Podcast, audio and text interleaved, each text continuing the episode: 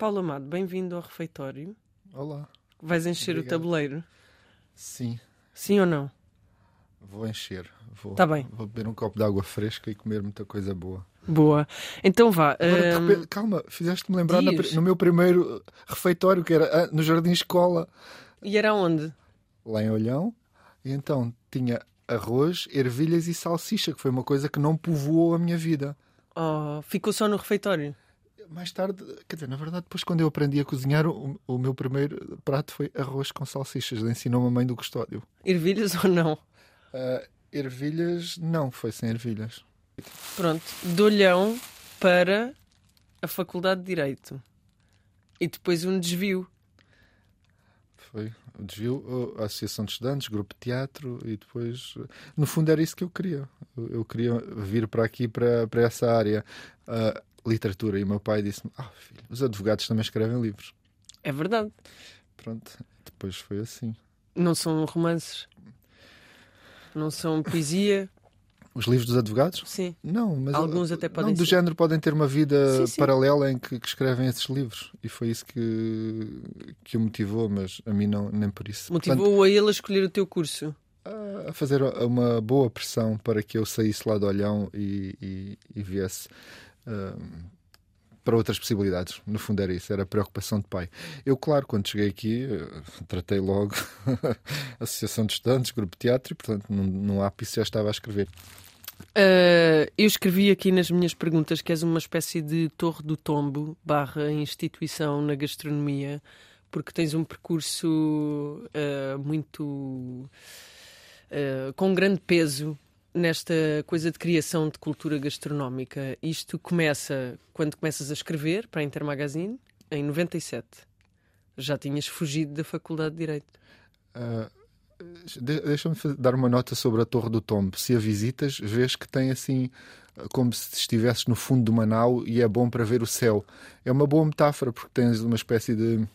O que está à tua volta, o que te circunda são os limites, mas tens sempre o céu para te salvar. Bom, em Se 97, estiveres dentro de uma panela também. Se não puserem a tampa. de água com gelo, porque se for quente é chato. Ah, bom, mas então em 97, ah, sim, sim. na- lá na- nesse grupo de teatro, vê só a curiosidade.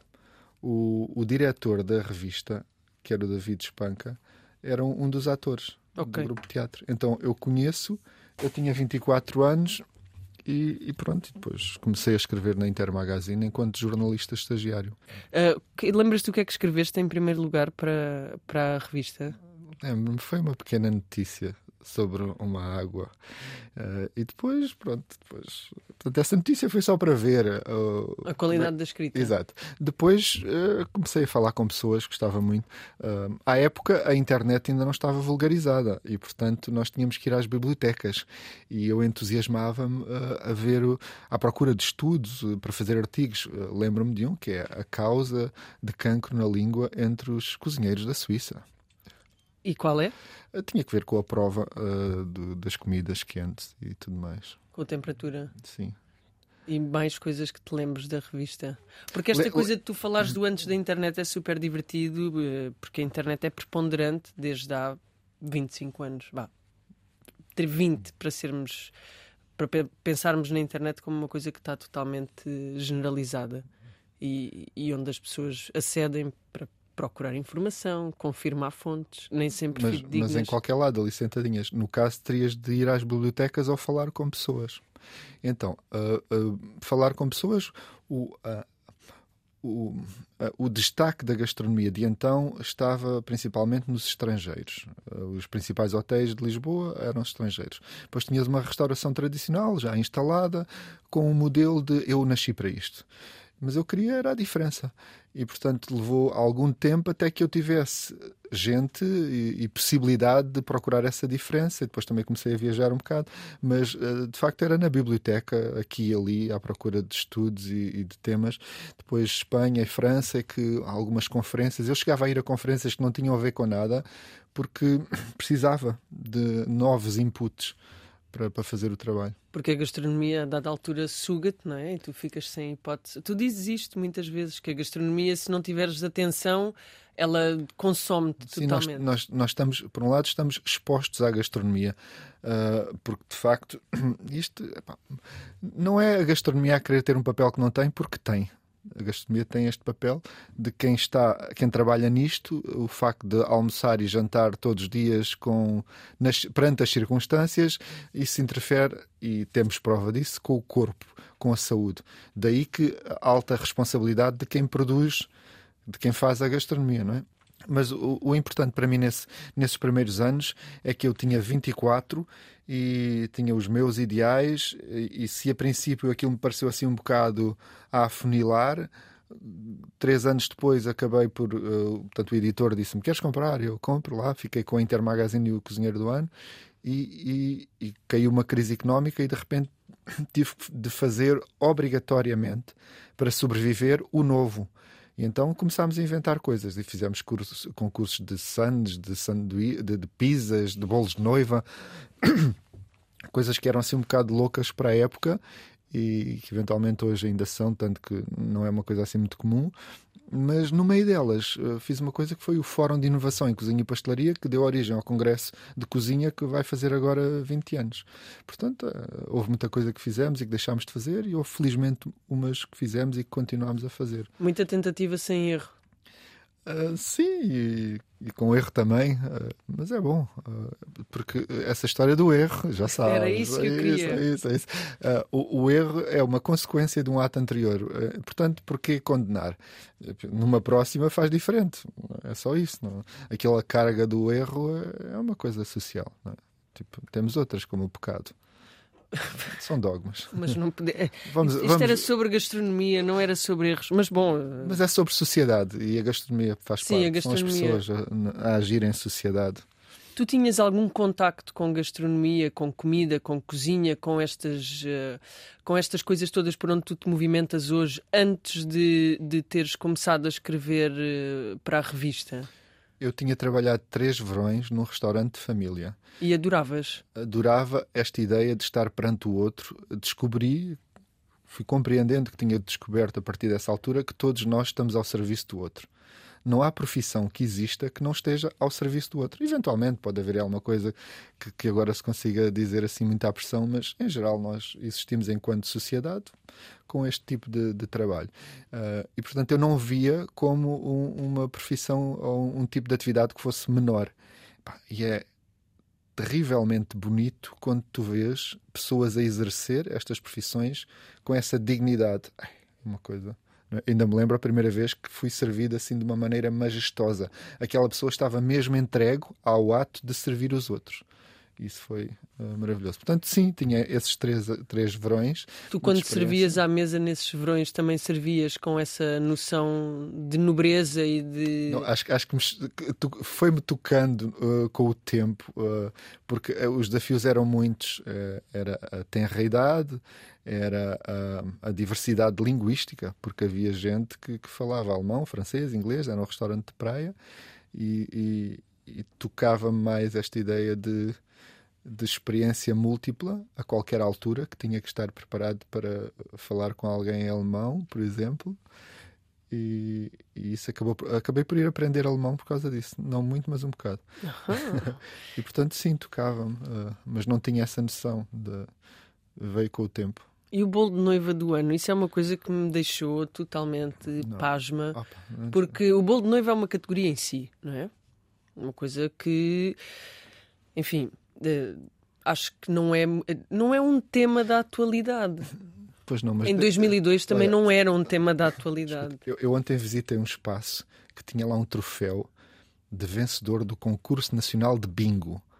Já viste o que é? Um concurso nacional de bingo. Isso é incrível.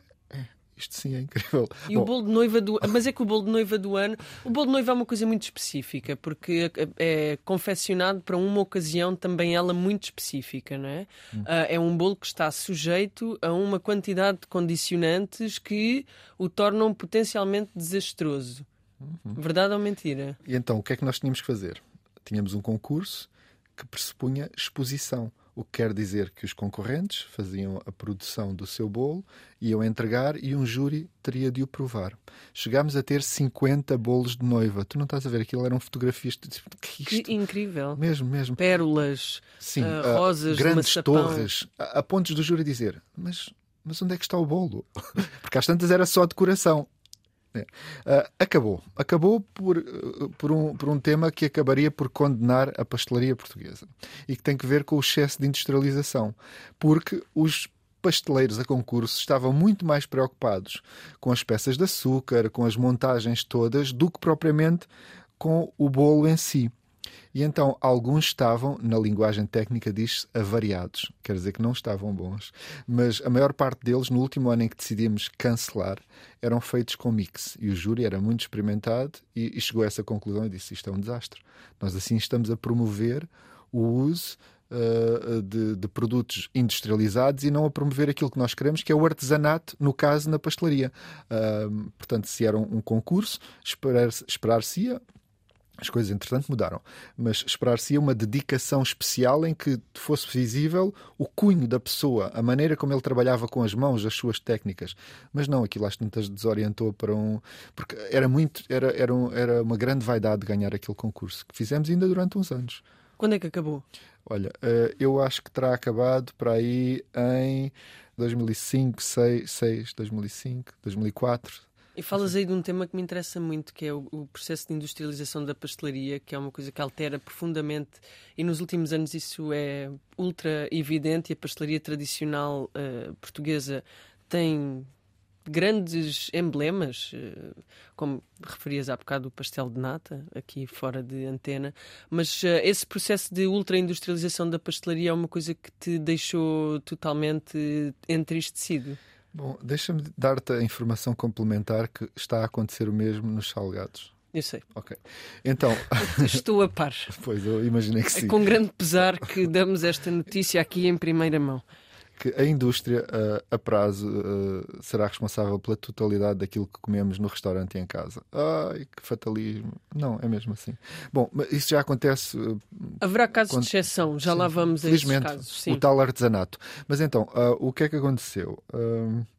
umas empresas estrangeiras começaram a ficar peritas na construção de comida por fases aquilo que nós faríamos, por exemplo, uma massa, para chegar à massa da bola de Berlim, eles acharam um modelo em que fazem um pó ao qual tu adicionas um bocado de óleo, leite ou água e aquilo de repente fazes a massa que podes fritar. Até o creme e depois faz o creme. O que é que aconteceu? As, as, as, empresas começaram a aderir a isso e começaram ao mesmo tempo a surgir grandes empresas que depois começaram a fornecer as pastelarias. Portanto, o pequeno uh, empresário que tinha que pagar um pasteleiro e ter toda aquela instalação ocupada com a produção, mão de investimento e tal, começou a comprar à fábrica. Ou então começou a fazer ele. Daí que quando vimos fabrico próprio, em alguns casos, é só para rir, não é? Portanto, é fabrico próprio de nada. Ah eu, ah, eu tenho nada num saco, vou meter um bocado de água e de repente parece um bolo. Ok, tá bom. Uh, bom, então, isto é uma consequência, uh, portanto, ficou uma, uma, pescadinha de rabo na boca. E de repente começaram a existir menos pasteleiros e a pastelaria começou a, a ser toda repetida. Uh, Desenhou-se um perfil de gosto, porque aquilo já é tudo igual, não é? Um bolo de arroz não é o que era. Desenhou-se um... um perfil de pastelaria. De pastelaria, exatamente. Mais unificada, mais globalizada e, e, de repente tens o pastel de nata aqui e ali a surgir como algo que é artesanal, mas já há muita coisa que é feita uh, na fábrica e, e, vendida também por aí, em todo lado, aos milhares, aos milhões. Cronologicamente, isso sucede no final dos anos 90. Sim, em Portugal. Sim, Portugal sim. É, é menos permeável esse processo de industrialização durante mais tempo. E no final dos anos 90, princípio dos anos zero, há uma abertura muito grande. Isto digo intuitivamente, porque fui assistindo a, foi, esse, foi a esse, processo. Uh, Chega-nos mais tarde, mas também nos toca. Mas também nos toca. O que pode ser interessante é que há coisas que estão a acontecer noutros países que nós já sabemos que aqui vão chegar. Podemos começar já a imaginar como é que as vamos pegar de frente ou de lado, como os touros. Um, também falavas dos salgados, é uma imagem. Uh, também falavas dos, dos salgados e desse processo de industrialização de salgados.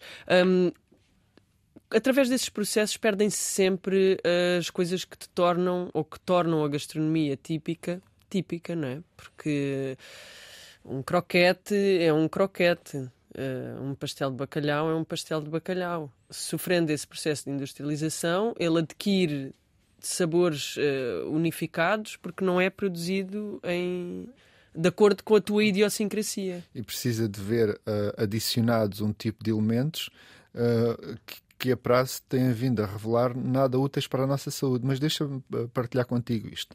Quando olhávamos para a gastronomia, numa perspectiva base, sabíamos que a primeira gama era a natureza. Uhum.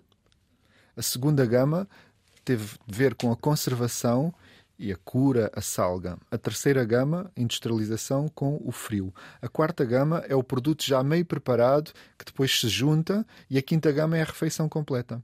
Nós já estamos na quinta gama. Portanto, já está vulgarizado, é normal a pessoa chegar ao supermercado, comprar uma coisa que aquece em casa e os restaurantes também já têm algum tipo de produto dessa natureza e o que se espera é que a prazo venham a ter muito mais produto dessa natureza por motivos vários, que têm que ver com custos, mão de obra e, e um é definitivamente é, é a falta de interesse pela questão cultural da comida, que é uma coisa muito relevante, eh, mas que quando entra o negócio ela se esvai. A falta de interesse. Abaixo sim, a, a falta de interesse pela representatividade cultural porque o prato, o bolo, o produto aqui são diferentes dali. Eu, por exemplo, sou do Algarve e uh, a maneira como eu cresci, aquilo que eu comi é absolutamente diferente daqui, da, da, tua, que estás uns quilómetros mais acima no Alentejo, e da outra pessoa. Quer dizer, por exemplo, o fumeiro. o Algarve também tem fumeiro, mas eu sou do Algarve Litoral, só que quando eu vim cá para cima em Lisboa é que eu percebi que havia tanta chouriçada, porque Sim, eu só tinha visto umas coisas assim uh, muito normais lá por baixo. Que nem sequer faziam parte da nossa dieta. Era mais peixe assado. Uh, pe peixe assado? Caldeiradas, talvez? Uh, era mais peixe assado. E há um mito: tu comias litão? Claro, mas não Pronto. muito. Não muito. Não, porque aquilo. É, é, é muita espinha, pouca carninha. Também, mas é da, da, da fantasia. Povo é, é, ali o que é direto: sardinha, carapau, cavala. Ainda por cima a minha família estava envolvida nisso, portanto, era todos os dias. Um, para além destes processos de industrialização, que são assim uma coisa muito. são um tema muito difícil de tratar, pelo menos ainda para quem gosta de cozinhar e de comer, que é o meu caso, é o teu também, certamente. Sim, felizmente. Um, como é que tu lidas com isso no, teu, no desenvolvimento do teu trabalho? Em todas as vertentes, porque há sempre uma vertente muito teórica, mas também há uma vertente posta em prática, porque promoves um, o Congresso dos Cozinheiros, promoves muitas sessões uh, de, de, de, multidisciplinaridade na Manja, por exemplo. Tens sempre muita coisa a acontecer em que a comida é um dos focos centrais, mas a reflexão sobre, sobre a refeição também. Uh, isto é um tema que tu abordas? É. É interessante que digas isso. Então, há uns anos, eh, imaginei que um dia ia conseguir fazer a ópera completa. Eu imaginei, eu juro-te que eu ainda hei de fazer. Agora faço pequenos testes. Imagina, com a banda, de repente, pode haver uma cachupa e vinho. Em qualquer sítio, agora vamos ter várias exposições também, de repente surge comida ah, de uma maneira que começa a ser natural, mas que à partida não se esperava. Mas a minha ideia da, da ópera completa tinha que ver com isto. A dada altura, mais uma vez, antes de, do advento da internet e de, da tecnologia e das mudanças que isso introduziu. Mas tu gostas da internet e das tecnologias, um pequeno à parte. Sim, claro. Ah, pronto, então, podes continuar. É uma, uma autoestrada, não é? não, não, faz falta. Quanto mais não seja para aceder e espalhar informação. Claro. Mas então, uh, dizia-se que a ópera era a expressão uh, mais completa, a expressão artística, porque tinha música, literatura, arquitetura, cenografia, vestuário, sei lá, tudo mas não tinha comida. E eu tenho interesse em. Uh, porque, no fundo, eu acho que é possível, através de todas essas expressões artísticas, uh, convocar uma visão social. E também acho que a cozinha, quando não é distraída, convoca uma visão social. Uh, Quais são as distrações da cozinha? É, olha, não ligar a, a estar muito orientado à parte financeira, e, e, de repente, em vez de meteres mais 50 cêntimos para ter um peixe daqui, uh, compras um peixe que viajou a quilómetros, não é? É, é não estudar para compreender o meio e, e, onde é que estás, é não atender. Ah, isto agora que a gente precisa de queimarem muito a comida, não atender à saúde das pessoas.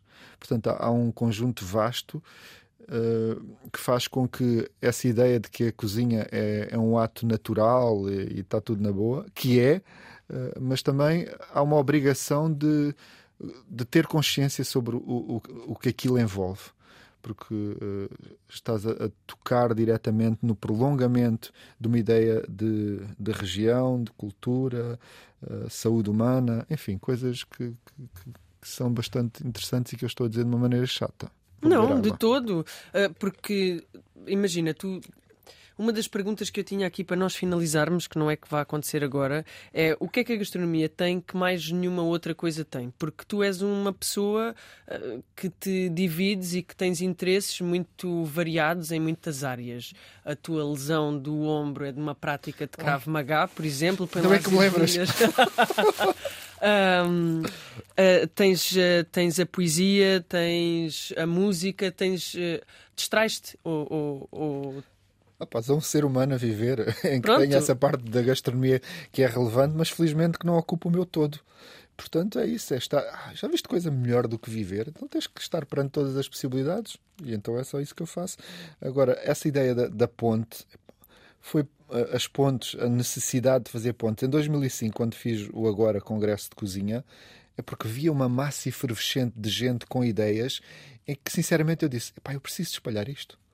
Porque eu queria e, e, fiz outras coisas, que tipo, ajudei a fomentar associações e coisas assim, porque eu via centrado em Lisboa uh, uma, uma, certa elite, vamos dizer assim, com conhecimento, e depois via pelo país um ao outro e gente desejando de participar.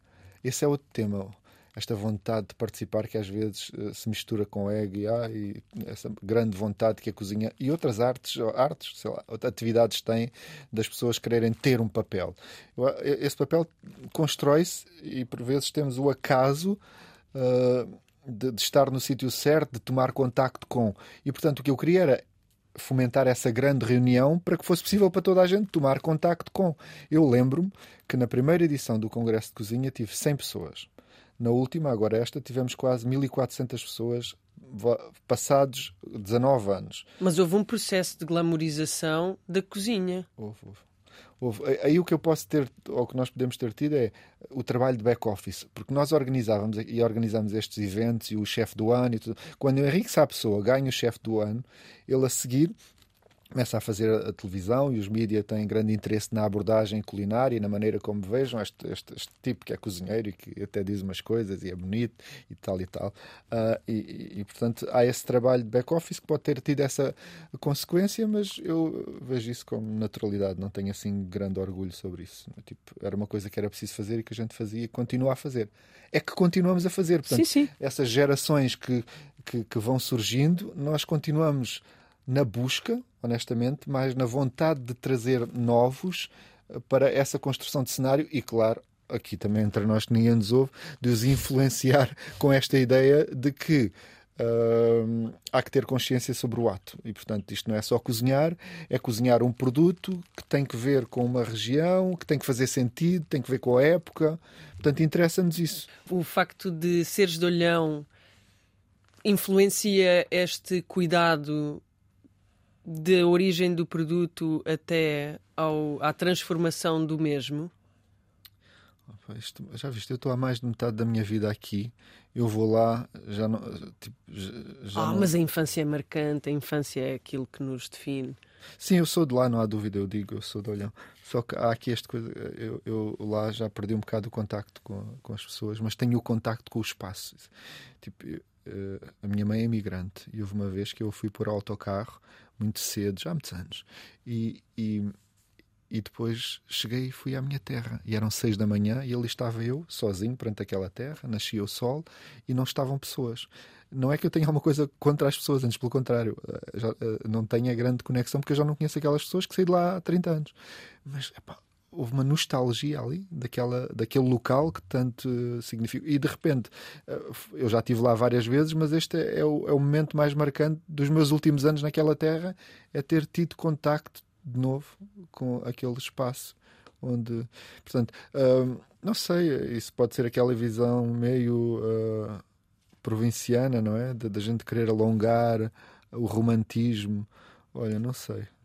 Não, é tem, não tem a ver com alongar o romantismo, aqui tem a ver com a criação de consciência de que um, para o produto poder ser transformado num determinado centro urbano, ele tem de ser produzido num sítio em determinadas condições uh, por pessoas e que essas pessoas também têm alguma coisa a dizer sobre o próprio produto. Portanto, isso, isso a criação de visibilidade em todas as fases de, de, deste processo também te influencia e também influencia a forma como como depois uh, conversas com, é. com todos os cozinheiros. O que eu procuro então, assim sendo, é palco.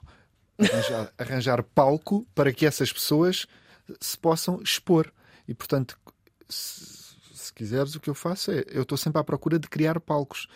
E, e então faço uh, eventos descentralizados em que. Um, com algum conhecimento dos bons casos práticos, eh, chamo-os à conversa e depois espero que haja aí uma influência, um, um contacto de quem não, não sabia que passa a saber e que passa a, a, a ter esta possibilidade de também ir por aí. É um, é um tema que, que agora, uh, felizmente, estamos com alguma relevância e tem que ver com uh, a quantidade de pessoas que se deslocaram para o interior para abrir o seu próprio espaço em sítios assim inesperados. É gente que acredita. e gente que, que, vai fazendo o seu caminho.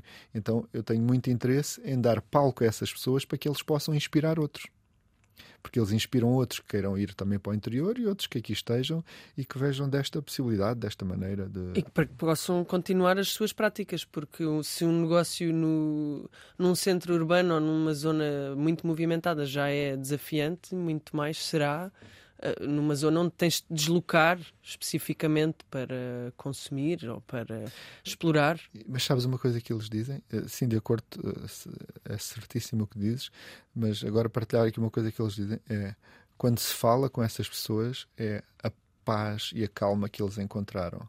Portanto, eles têm esse desafio de ter de levar por diante um negócio que está dependente de clientes uh, e eventualmente uh, estando em, em, zonas mais periféricas é mais difícil ou então é mais condensado ali às vezes ao jantar ou no fim de semana, não é? Uh, essa, essa, essa mudança que eles fizeram é muito inspiradora. Acho que um dia vamos todos para lá. Bom, já, nós já tivemos trabalho a, voltar, a vir, não é? Agora temos, temos de voltar. Que, temos, regressar temos de regressar. Vamos já. uh, ah, um, não, porque ainda tenho muita coisa para te, para te perguntar. Um, mas ainda tem um bocado a ver com esta relação entre o que é industrial e o que é artesanal. Okay. E, e um bocado assim, se quisermos pensar em imagens que levem todas as pessoas a pensar no mesmo, assim, uma espécie de luta não é? entre o industrial e o artesanal, um puxa para um lado, outro puxa para o outro. Um, há pessoas que vão conseguir sempre resistir uh, ao que é industrial e que vão sempre procurar contornar o industrial. Vai tornar-se cada vez mais difícil? Vai. Olha, eu, eu estive agora há pouco tempo em Londres. Tu vais a um supermercado e aquilo pronto, olha, é, é, o nosso futuro é este. Tipo, a escolha é tão mínima. Claro que há, há supermercados maravilhosos, mas falo do supermercado de bairro. Sim, sim, do comum. do comum. A escolha é tão mínima que eu já imaginei. E de alguma maneira até já começam a surgir aí um, uns franchisings de grandes supermercados que também têm assim só pelo mínimo. Vende sim. bem. Ah, já cá está. Portanto, já cá está esse, esse... É difícil resistir a essa, a essa tentação. Quem não tem essa cultura, quem não tem esse.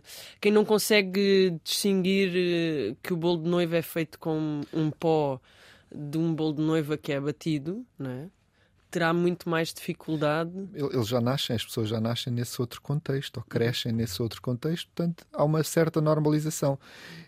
O tema aqui, às vezes, penso nisso, é uh, o, o, que nós, nós ainda tivemos acesso ali a um modelo meio artesanal, uh, mas por outro lado já havia muita evolução. A gente ainda ouve uh, uh, histórias de pessoas que batiam claras imagina, à mão. À mão. O Cláudio Ramos bate claras à mão. Em ah, todos sim. os programas onde eu fizer um bolo e ele tiver, ele bate sempre as claras à mão e ficam incríveis. A sério? Sim.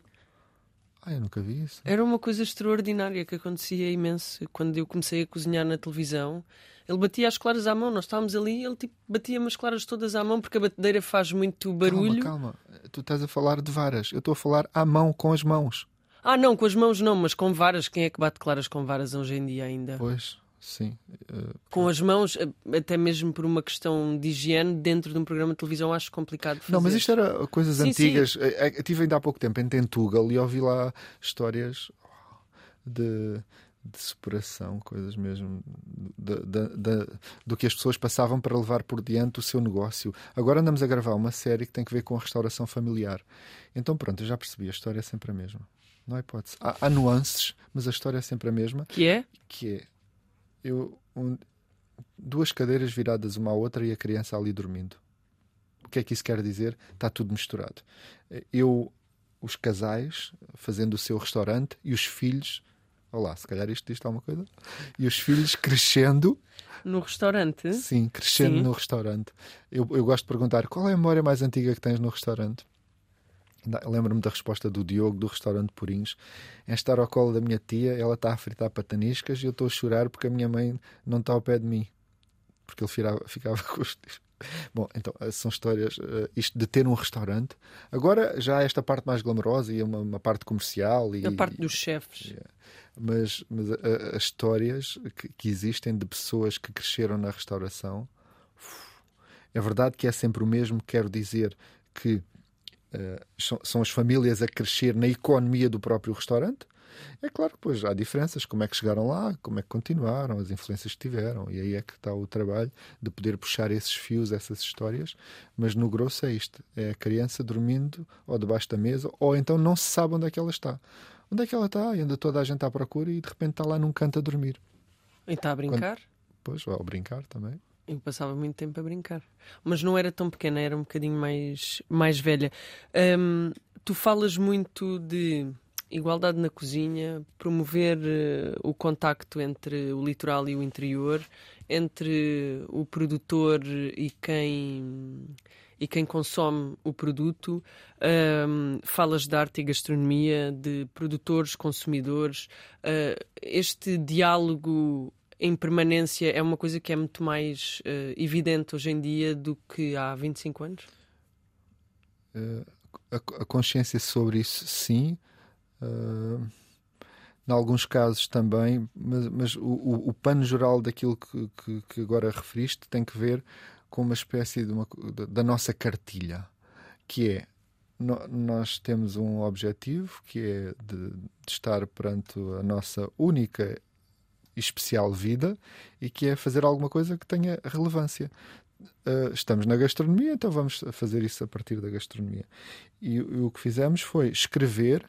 Portanto, eu há pouco estava a referir-te que, uh, ainda off, que tendo feito uma, uma empresa em 2001, é? Eh, com todos estes solavancos da economia portuguesa, conseguires fazer resistir uma empresa é obra. Sim. E, portanto, é uma sobrevivência. E o que se passa, e eu compreendo muitas pessoas, é que elas estão muito focadas na sobrevivência. O que é, é bastante relevante. Só que a dada altura eu pensei assim: isto é um modelo, nós vamos aguentar sempre porque temos que aqui estar esforçadamente ao serviço. Porque o modelo é de sobrevivência mais do que um modelo de negócio, ok? Sim. Então, ah é? Está bem, então agora vou fazer o que quero. Então, tipo, libertei-me o suficiente desse peso que é ter uma empresa numa economia constantemente aos solavancos. Eu tenho 50 anos e desde que tenho relativa consciência que a economia portuguesa é um sobe e desce. Então, tendo, passando a ser empresário, pronto, foi, foi isso. Foi, foi andar no, no, nesse sobe e desce e, e, olhar à volta e dizer o que é que eu o que é, que é que eu podia fazer por isto. E, portanto, se eu vejo, por exemplo, que temos uma sociedade eh, que, uh, do ponto de vista da exposição da ideia, promove maioritariamente homens e brancos e novos, então se calhar eu posso fazer alguma coisa a partir da gastronomia, fomentando a diversidade cultural. E como é que isso se faz? Quando eu faço a minha programação, convido pessoas da diversidade. O tema do equilíbrio de género. É? Mais recente, o tema homem-mulher. E, portanto, se, se te achares munido desta vontade de causar uh, impacto positivo, as escolhas passam a ser conscientes. Portanto, o nosso último congresso de cozinha foi sobre a idade. O outro tinha sido sobre a conexão africana e antes sobre a saúde mental. São tudo temas que têm de ver com a sociedade e que também tocam a cozinha, a restauração. Dentro da restauração, eventualmente ganham um eco e uma amplificação enorme, porque ah, existe esta coisa de grande ansiedade numa cozinha, porque tens de performar aquela atividade, tens de servir as pessoas, portanto existe tensão e existe essa, essa pressão. Há, há uma possibilidade de olhar para a restauração que é esta. A gente diz, ai, ah, vou àquele restaurante, é ótimo, e vamos lá, vamos jantar, e chegamos às oito e saímos lá à meia-noite e, e, comemos muito bem e foi fantástico. Uh, na parte de trás, o que é que é? É, é teres uma equipa que está preparada para um pico de tensão que é, estamos lá nós a jantar tranquilamente, mas também estão lá outros 50 que eles precisam de servir com uma diversidade de pratos uh, orientados se eles forem bem orientados, não for uma coisa em que tu chegas lá e olha, sai quando sair, pronto, está tudo bem, se a pessoa está descontraída e se aguenta, não. mas se for um, um tipo de, de, restauração desta muito orientada, nem sei para quê, porque às vezes é orientada para a loucura, como, como veremos no fim desta história. Então, uh, eles estão lá no seu pico, tiveram a fazer as preparações, depois as coisas têm que estar perfeitas para sair. Nós à meia-noite saímos, mas eles não saem porque é preciso limpar. Depois é preciso baixar um bocado a tensão porque Sim, para tens dormir de baixar um... os teus níveis de energia todos para conseguir adormecer. Se esse, se esse baixar da tensão for natural, é bom. Agora, se ele for com a, a, a, ajuda de substâncias, pode não ser muito bom. E isso há uma longa tradição da cozinha uh, andar nesse, nesse mundo. Né? E, e, depois o que acontece? É, um, é um, uma atividade de mão de obra intensiva, o que faz com que as pessoas tenham alta tensão, muito trabalho, um no dia a seguir outra enorme. vez, e depois, exato, um desgaste enorme, e depois uh, surgem os temas de saúde mental. Portanto, daí que nós tínhamos sentido, vê bem, nós temos um programa aberto de apoio à saúde mental em restauração.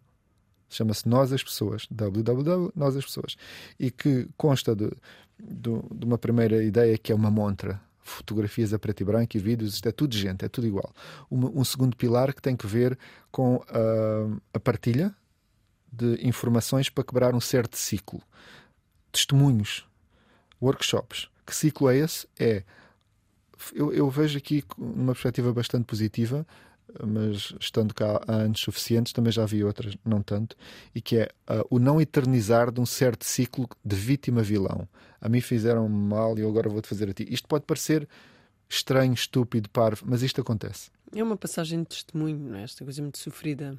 Uh, e isto, pois, isso acontece nas cozinhas e, portanto, gera esses problemas. O terceiro pilar são consultas de psicologia gratuitas que nós é que suportamos. É claro que temos um limite por ano, claro. é uma empresa privada, Uh, mas, portanto, este, este se, se, para mim, é do, dos projetos uh, que me faz estar mais conectados a, a este mundo da, da, restauração. Tipo, ter, esta, ter este projeto a andar é sinal de brutal comprometimento com a coisa. Ainda que eu muitas vezes diga, eu já estou farto disto, eu quero ver se me livro disto. Não eu, podes. Ai não, eu gostava de... É teu, está agarrado a ti, já não sei. Olha, uh, falavas-me há bocadinho de uma coisa que eu achei extremamente interessante, porque como não falar sempre de, de moda e gastronomia ah. e teatro e artes ah. performativas ah. no geral... Um, tu fazes uma espécie de levantamento de tendências gastronómicas para 2024. É verdade. E eu é acho isso altamente exótico e lindíssimo e gostava que partilhasses algumas. Uma delas são os cogumelos, que eu achei uh, extraordinário e de facto, para quem estiver atento, é é óbvio que, que, sim, que os cogumelos serão uma das tendências para 2024, já o são. O que é cozinha interventiva? A cozinha interventiva era uma das tendências que apontámos para este ano e tinha que ver com essa consciência. Sinceramente, eu vou-te dizer, há alturas em que eu fico a pensar, mas isto é, é mesmo uma tendência ou é uma vontade? Wishful thinking. Bom, eh, de facto, há pessoas. Quer há... dizer, já estamos em outubro Concretizou-se alguma dessas não, coisas não, ou isto não? tem que ver com a, a, consciência que os cozinheiros têm de que através da cozinha eles podem fazer passar mensagens. Uhum. Porque a decisão de um cozinheiro e a decisão de um restaurante tem impacto. Claro. Os produtos que eles compram, se compram ou não a coisa da época, a coisa que está ali à volta, é? uh, ou se tem de viajar, uh, enfim. Uh, o, o tema da cozinha interventiva tem de ver com essa consciência que se espera que os agentes da restauração tenham uh, face ao panorama. E, portanto, não se espera que se distraiam uh, com abacates. Não sei se o abacate vai fazer alguma coisa de boa ao Algarve. e com uh, peixe congelado não que viaja muito. Com abacates, não é se distraiam com abacates. Isso é uma distração, povo. Não se distraiam com fruta tropical que viaja para fazer as delícias às vezes, porque noutras vezes ela é servida verde. Portanto, usai a natureza que está à vossa volta. É não bem... vos distrair com os abacates. é a frase de, a frase de hoje. Um... Mas tenho depois aqui a lista do, do, das de 2024. 24. O que é que vamos usar em 2024? Olha, uh, há um tema que preocupa muito a restauração e que tem que ver com aquelas pessoas que acham uma graça enorme vamos jantar, olha, mas vamos marcar em dois ou três sítios, depois escolhemos. Epá, isso é uma safadice, uma falta de, de sentido, nem, nem, sei. Então, o, o que é que acontece? Para as pessoas é bastante conveniente. Ok, não vamos aqui, vamos ali, já reservamos, tchau, boa noite. Para os restaurantes não é nada interessante porque impede outras pessoas de acederem àquele espaço que ficou reservado para eles e há matérias-primas reservadas para aquelas confecções que, entretanto, podem ter que. São perecíveis. Exato. Esse é o drama. Portanto, o, a, a, tendência aqui é o, os restaurantes passarem a adotar medidas mais restritivas eh, com vista a evitar isso. Portanto, de repente não consegues marcar e tens que uh, dar o um número de cartão de crédito porque uh, não consegues reservar. Ou então acabarem com as reservas. E depois, olha, vá para a porta esperar. Boa. Depois, há para aqui outros. Uh, tu falaste nos cogumelos. Eu gostei muito desta ideia do snacking. Ah. Achei super divertido. Ok. Um... Ok, o, o, snacking tem que ver com um, um, modelo cada vez mais crescente. Se é verdade que há uns anos tu te sentavas num restaurante e tinhas pratos e talheres, com o tempo foi crescendo uma informalidade que, se pensarmos bem, está em toda a sociedade e que também chega ao restaurante e de repente podes comer com a mão, está tudo bem, é normal, já se espera. Snacking. Então uh, tem que ver com, com Aqui tipo o de... comer o todo, nose to tail, é um, eu acho que entra um bocado na tendência que já se vem a adivinhar Sim. aí desde. Sim desde, desde que se torna mais visível que, que, tens de ter mais consciência daquilo que está à tua volta, do que vais consumir, do que vais transformar. Os vinhos naturais, achei super divertido este tema. Ok. Deixa-me só dizer sobre comer o todo. Sim, de facto, é, tem que ver, é o recuperar de uma uh, uh, prática que tinha que ver com a pobreza ou o aproveitamento. Não era pobreza, vamos dizer, o aproveitamento. Uh, e aqui agora vamos colar aí o autocolante da sustentabilidade. Portanto, é Sim. necessário voltar a pôr. Toda a gente vai começar a fazer rabo de boi, iscas. Mas sabes, o que se passa é que alguns restaurantes ainda compram é só os bocadinhos especiais que sim, querem sim. dos animais. Epá, que comprem lá aquela coisada toda eh, para depois aquilo não, não, não, não se estragar e não ir para, para qualquer lado. O vinho natural, uh, pois, epá, a designação não é muito feliz. É bonita, soa bem, e os vinhos também, mas uh, para o mundo do vinho não é, não é algo que é consensual. Porque então o que é isso? Este é natural e os outros não, não são? Bom, olha, foi uma designação que se inventou uh, e que quer dizer vinho com uh, nenhuma intervenção. Uh, já bebi coisas maravilhosas e outras o contrário. Portanto, são as experiências de, das pessoas do mundo do vinho a fazer o seu trabalho e, e, os restaurantes têm vindo a adotar cada vez mais, porque os restaurantes, os restaurantes são das atividades mais adaptativas que existem. Claro. Eles adaptam-se a tudo. E adaptam-se a todas as tendências. Uh, uma das últimas tendências que aqui temos para 2024 é esta coisa de alimentar a mente. É, com esse aumento da consciência do consumidor, uh, as pessoas procuram acreditamos nós e temos, tivemos esse. Bom, isto foi uma votação, portanto. Ah, sim, sim, ou seja, votou... é uma decisão unânime. Exato. Um, é o resultado de uma decisão unânime. Existiam mais e nós agregamos os melhor pontuados. Portanto, alimentar a mente tem que ver com essa maior consciência que as pessoas têm e a resposta que a restauração vai começar a dar à necessidade de ter produtos que sejam bons para o corpo e para a mente. Agora, como é que isto se traduz? Traduz-se em pôr uh, certos condimentos, em, em uh, jogar com a frescura e promover isso. É? Eu acho que é relativamente uh, fácil de pensar se ouvirmos a, esta entrevista com alguma atenção e ouvirmos duas ou três vezes quando falas de como comer uh, influencia a saúde humana. Portanto, acho que, enquanto tendência, para além de válida, é super pertinente. A informação já aí está. O que nós precisamos é de uh, pôr em prática. Ai, que frase tão mítica. Ao contrário. Pronto, é a tua frase de final. Ah, não, não me digas. Ficaste com esta frase. Uh, também tens uma canção? Tenho. Boa. Uma canção. Uma canção. Dos Queres... Suma. Ah, não, eu, eu, sabes que eu nunca misturo o, o Paulo Amado com a persona que é um mal amado que está numa banda que se chama Os Suma. Só que há pouco, uh, nas nossas partilhas, uh, disse: Olha, então pronto, falta-te esta parte para, para o Paulo Amado quase completo. E portanto, olha, agora está aí, deixa andar. Pronto, obrigada. Tchau. Até o próximo refeitório.